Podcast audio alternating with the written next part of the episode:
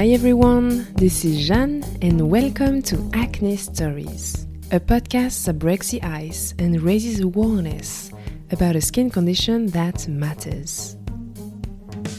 The goal of this podcast is to make us feel better about ourselves, to accept our skin, to approach it differently, and perhaps to discover solutions you have not yet heard of or tried. Each episode tells a true story, revealing deep emotions and sharing helpful tips and unexpected visions. I am delighted to share today the story of Faye. Born in the UK, Faye shares her journey with acne across her Instagram page called Fake Face. Her struggle with this skin condition started a long time ago, and you will see how Faye's vision has changed over the years. In this episode, she shared a moment when her acne had a major influence upon her student social life as well as her mental health. Getting passionate about skincare and after discovering similar skin stories across social media, Faye now looks at her acne in a totally different way. Get inspired by her words, a positive soul, and the lovely song of Cicadas. Enjoy listening! Hi guys, my name is Faye from Faye K Face on Instagram. I am 25 years old, soon to be 26. Oh my god. I am originally from Derbyshire in the UK, but I currently live in the Northern Territory in Australia. So I'm currently experiencing my second round of acne since coming off of the contraceptive pill. But the first time I had acne was um, throughout high school, and I started to get spots at the age of 14 it wasn't so much acne then, so I'm not going to call it acne because it was just a few spots on my chin. And then as I went through school, I got a few more spots. And then when I hit the age of 19, um, my acne just went wild. It, started spreading all the way up my cheeks. Um, it just got more inflamed and more sore. To this day, I still don't know what caused it for definite but I'm pretty sure it could have been the depot injection, which is a hormonal birth control which you get injected through your buttocks, and you get that every three months. And looking back now, trying to link what could have caused it, I think it probably would have been that, along with obviously not a supportive diet because I consumed a lot of dairy back then, and I now know that's a trigger. My earliest memory of my acne was actually when I was probably around 15. It didn't really affect me through school because it wasn't so bad. It used to be on the back of my mind, but it didn't affect me daily or mentally. My crush at school actually bought a spot cream in and he gave it to me and he was like, Oh, I used this last week and it was really good. It helped one of my spots subside a lot and I thought of you, so I bought it in so you could use it on your spots. I was just like, oh my god, that's actually a really nice gesture. Does this mean he fancies me? But yeah, obviously you can tell I have acne and you can see my spots under my makeup. I did not know what to think of it. I was just like, right, okay, so yeah, people can see my spots under my makeup. Fabulous. But the first time my acne actually affected me was at the end of my school years. So, at the end of high school or secondary school, as we call it in England, um, we have a prom. And I bought my ticket for prom. I organised to go with my best friend. We organised how to get there. We organised a car. Um, I cancelled two days before because I had acne and my dress was backless. Um, looking back now, my bacne wasn't even bad. It's just absolutely ridiculous that I didn't go because I missed out on such a significant event in my life. Prom rounds up the whole school years, you know? It's like the final hurrah with your school friends, a celebration of how well you've done throughout the years and how well you've done on your exams. I'm so sad that I missed out on that. Not only did I seclude myself that one night um, because the night of the prom, I just sat in my room and cried because I didn't go, and I really wanted to, but I felt like my acne was holding me back. The following weeks, the following months, of seeing pictures online. You know, it triggered something for me that I allowed my acne to get the better of me, and I missed out on it. And it not only affected me back then, but still to this day, because I'm really upset that my teenage self missed out on such a significant event in my life. And it's so ridiculous that I allowed it to get the better of me because it wasn't even that bad. Like, if 25 year old Faye could talk to 16 year old Faye back then, I'd just say, like, what the hell, Faye? It's a few spots. No one is going to be focused on Faye's back. Everyone's going to be obsessed on their own looks. Everyone's going to be focused on having a good time. I just had it in my head that I would step into the room and everyone would be looking at me and the few spots on my back and just be talking about me. It's just so obsessive and ridiculous to think that you think everyone will be focused on you and talking about you. That's what I've come to realize because I used to think that all the time. I used to think I'd walk into a room and people would just look at me and you know talk about me all night and talk about how disgusting I looked and pointing at me. And when you think of it like that it actually sounds so ridiculous. Like I'm very obsessive. No one is really bothered about you. They are so focused on how they look and how they are perceived no one really gives a shit about you. and it sounds pretty harsh, but it's the truth. no one cares about themselves. So when my acne got more severe at the age of 19, 20, that's when it started to really affect my mental health. So I worked quite a corporate job as a service coordinator and I would have to have meetings with customers and suppliers and I used to just sit in the meeting room and sit really quietly. I didn't really speak out much because I just thought like how can anyone take me seriously with acne? You know, here I am sat talking about pricing and, you know, making partnerships between companies and people. How can these people take anything I say seriously when I have acne? So I just used to sit there quietly, and which would affect my job because it just seemed like I didn't care. I had no interest, when in fact, I just didn't want to speak up because I didn't think I'd be taken seriously. I remember going for lunch with my mum and my stepdad, and it took me about four hours to get ready. For any event or any night out, I used to take three hours to get ready.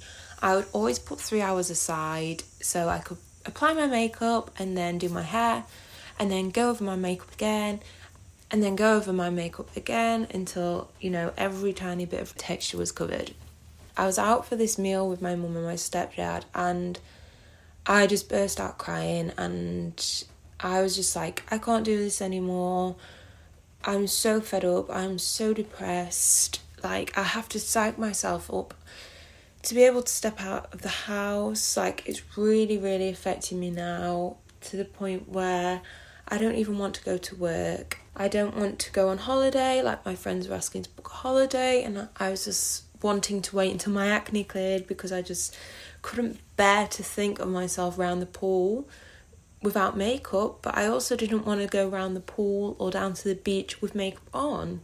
So I just put so many things on hold and it just started to really affect me and that's when my mom was like right we're going to the doctors and we're sorting this. I don't care if i have to pay for a private dermatologist. We are sorting this.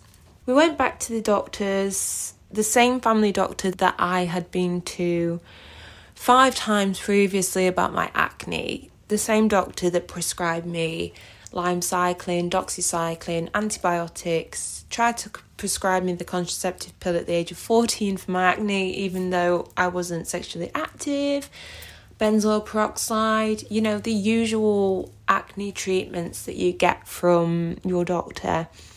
And I had research researched Roaccutane and I was wary of the side effects, but I thought, you know what, nothing could be as worse as what I am feeling right now. I would do anything to get rid of this acne because back then I just did not want to associate with it. I just saw my skin as a separate thing. Like I didn't see it as part of me.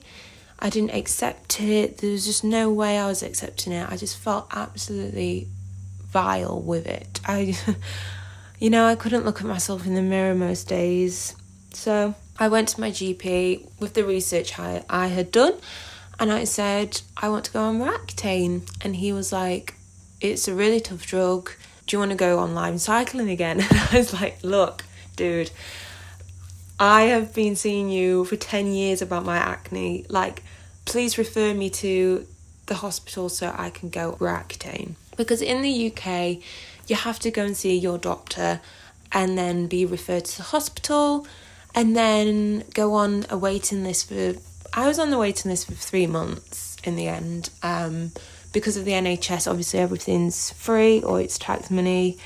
Yeah, I went on a waiting list for three months and then I finally saw a dermatologist and he said, Yes, your acne is severe enough that you are able to go on Roaccutane. So I went on Roaccutane for five months. My acne completely cleared. Um, it wasn't until around month four that I started seeing improvements because obviously on Roaccutane you get the purge, so my skin got worse before it actually got better.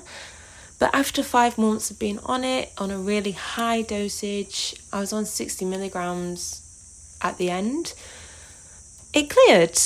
And that's when I felt like my life started, you know? It was just so amazing putting makeup on and my skin feeling smooth. I didn't actually go completely makeup free because I still had some scarring to deal with. That's when your insecurity moves on to the next floor. So it, now it wasn't my acne, my next insecurity was my acne scarring. But yeah, it just felt so amazing. I just felt like reborn, literally. But that's because of the mindset I had back then. Like, I thought my life would be better without acne. Whereas now, I have a more mature mindset, I feel more stronger mentally. And my approach to my acne this time round has just been completely different.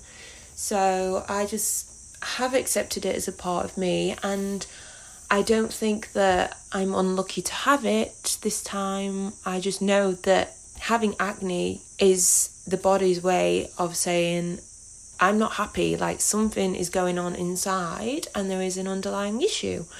That helps me accept it a bit more. So this time round, I'm like, okay, what's going on? Let's look into this. Something obviously is unbalanced. So obviously coming off of the pill as well i know it has to do with hormones so i had my hormones tested and it told me that i have high testosterone low progesterone i knew that it may cause my acne to come back because you have an increased surge of androgens which is the testosterone hormone so um, I expected this, and I think it just prepared me a little bit more mentally. Doesn't mean to say that I don't have bad days. I still do. You know, I cry over my skin some days.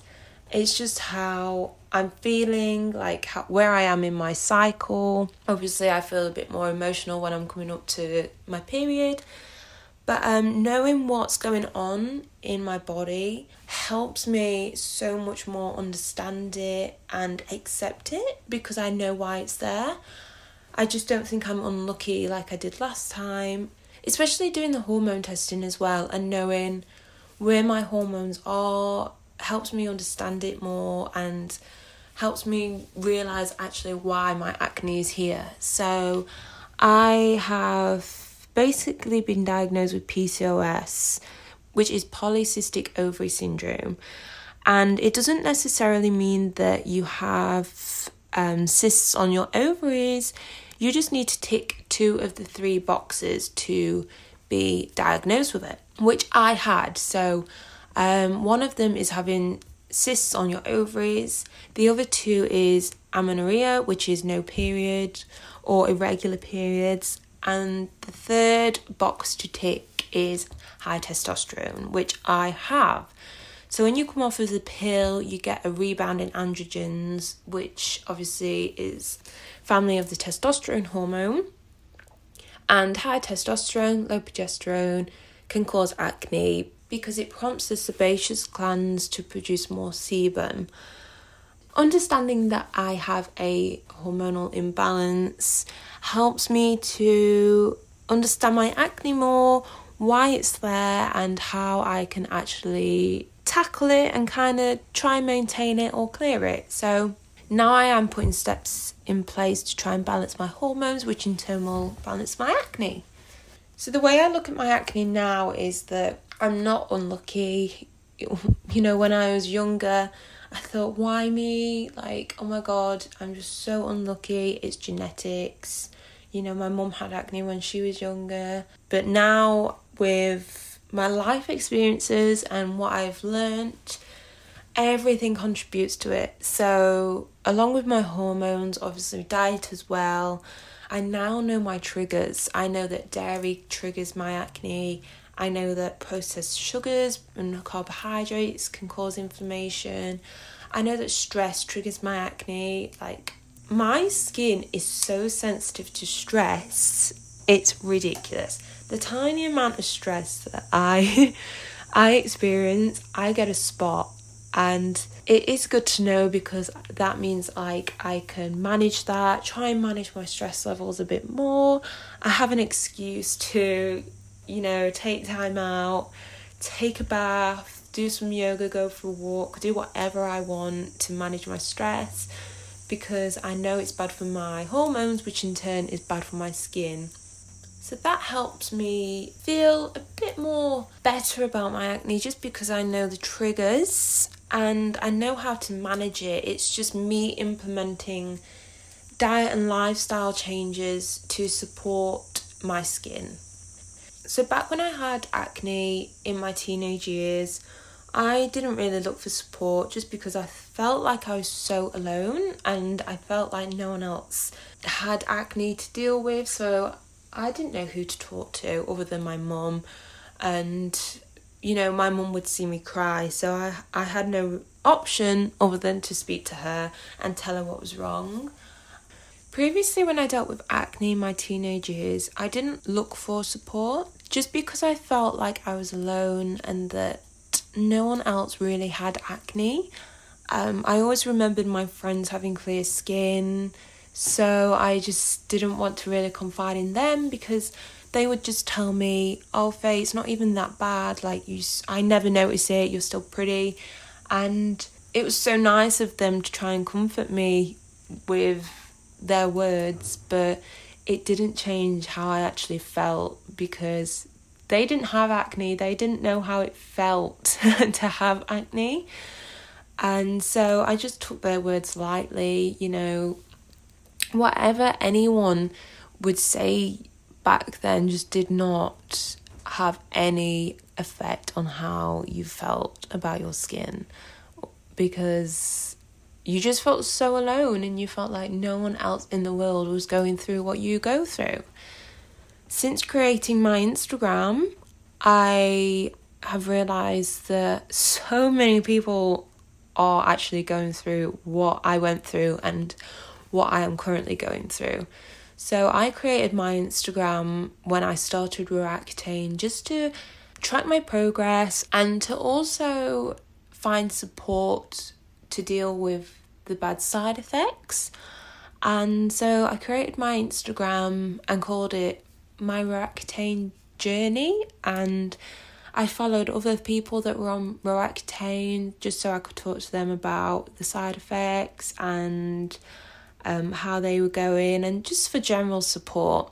That's when I realised that a lot of people dealt with acne, and I wasn't the only one. Like, I felt like going on Roaccutane, I was the only person in the world that had ever been on this drug or was going on this drug to deal with acne. And it's absolutely not true you know? When i created this instagram it made me realize that so many other people were taking roaccutane as well and they felt the same emotions that i felt. They felt alone in their friendship group.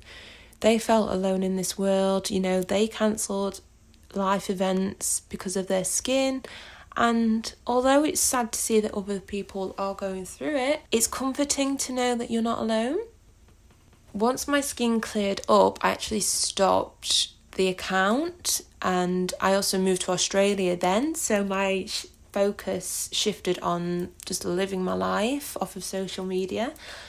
But then once lockdown hit and my love and passion for skincare kind of started, I reactivated the account and renamed it Fake Face.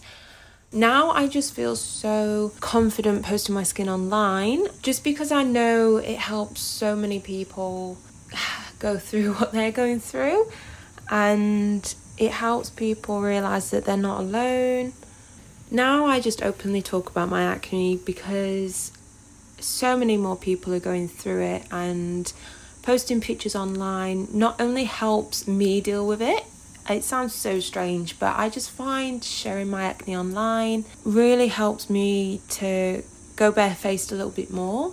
Just because you get the comments, you get the messages saying, like, thank you for posting this, I'm going through it too. And it's so nice to see that I'm not the only person, and just it helps other people too, and that's why I do it if posting one picture of my skin online helps one person realize that they're not alone in having acne, then, you know, that makes me feel good. And, you know, it makes all the hours I put into my Instagram worth it.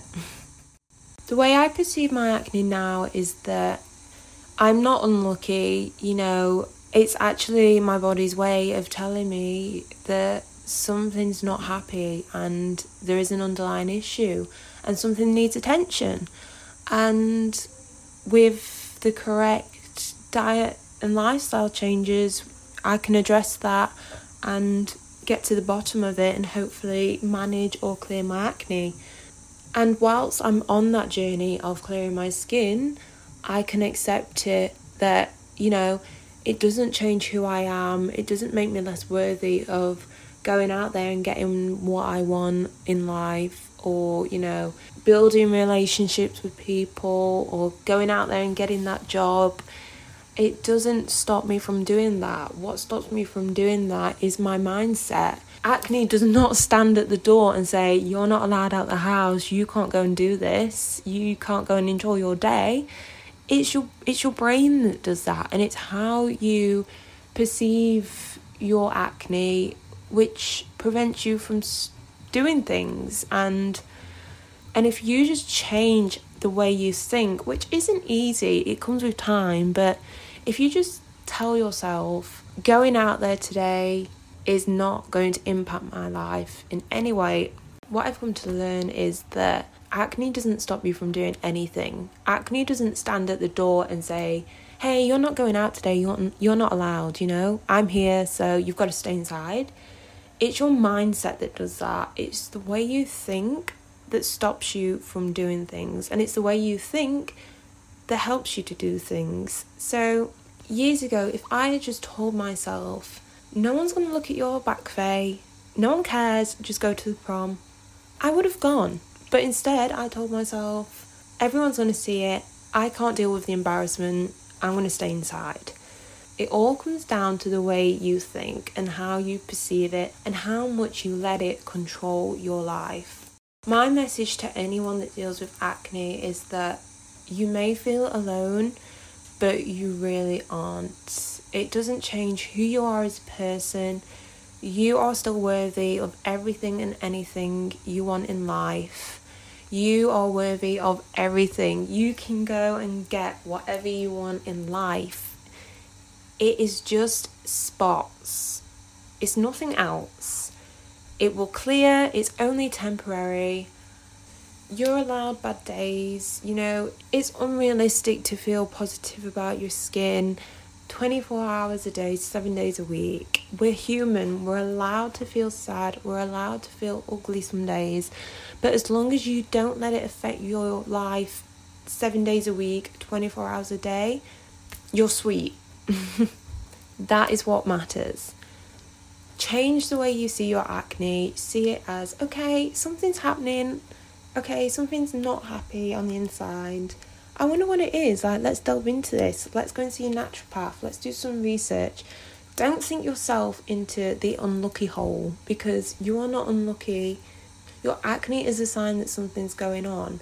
It's your body's way of telling you that something isn't happy. Like, how amazing is that? It's a sign. It's not a sign that you're unlucky, it's a sign that you need to pay attention to your body. And in the process, you can rock it. Like, go out and live your bloody life. Stop letting acne control your life because everyone has it at some point in their life. Everyone deals with a spot at some point. And I swear to God, you've looked people in the eye that have acne and have been conscious of their own skin and you've never realized their skin, just as people have done with you. So do not let it control you change the way you perceive it, and honestly, your life will change. All the best to you guys. I hope you live a happy and healthy, acne free life. If you have if you have acne, go out and rock it because it does not change you in the slightest. Mwah. All the best. Thank you for listening and goodbye. I hope you enjoyed this episode as much as I did. If you would like to share your story or your opinion on the podcast, you can get in touch with me by writing to acnestoriespodcast at gmail.com. Feel free to share this episode on social networks and to rate it, ideally 5 stars, on Apple Podcasts. Acne Stories is also available on Spotify, Google Podcasts, TuneIn, and many other platforms. For more information, feel free to follow the Instagram page at Acne Stories Podcasts. Have a great day and see you in a couple of weeks for a new episode.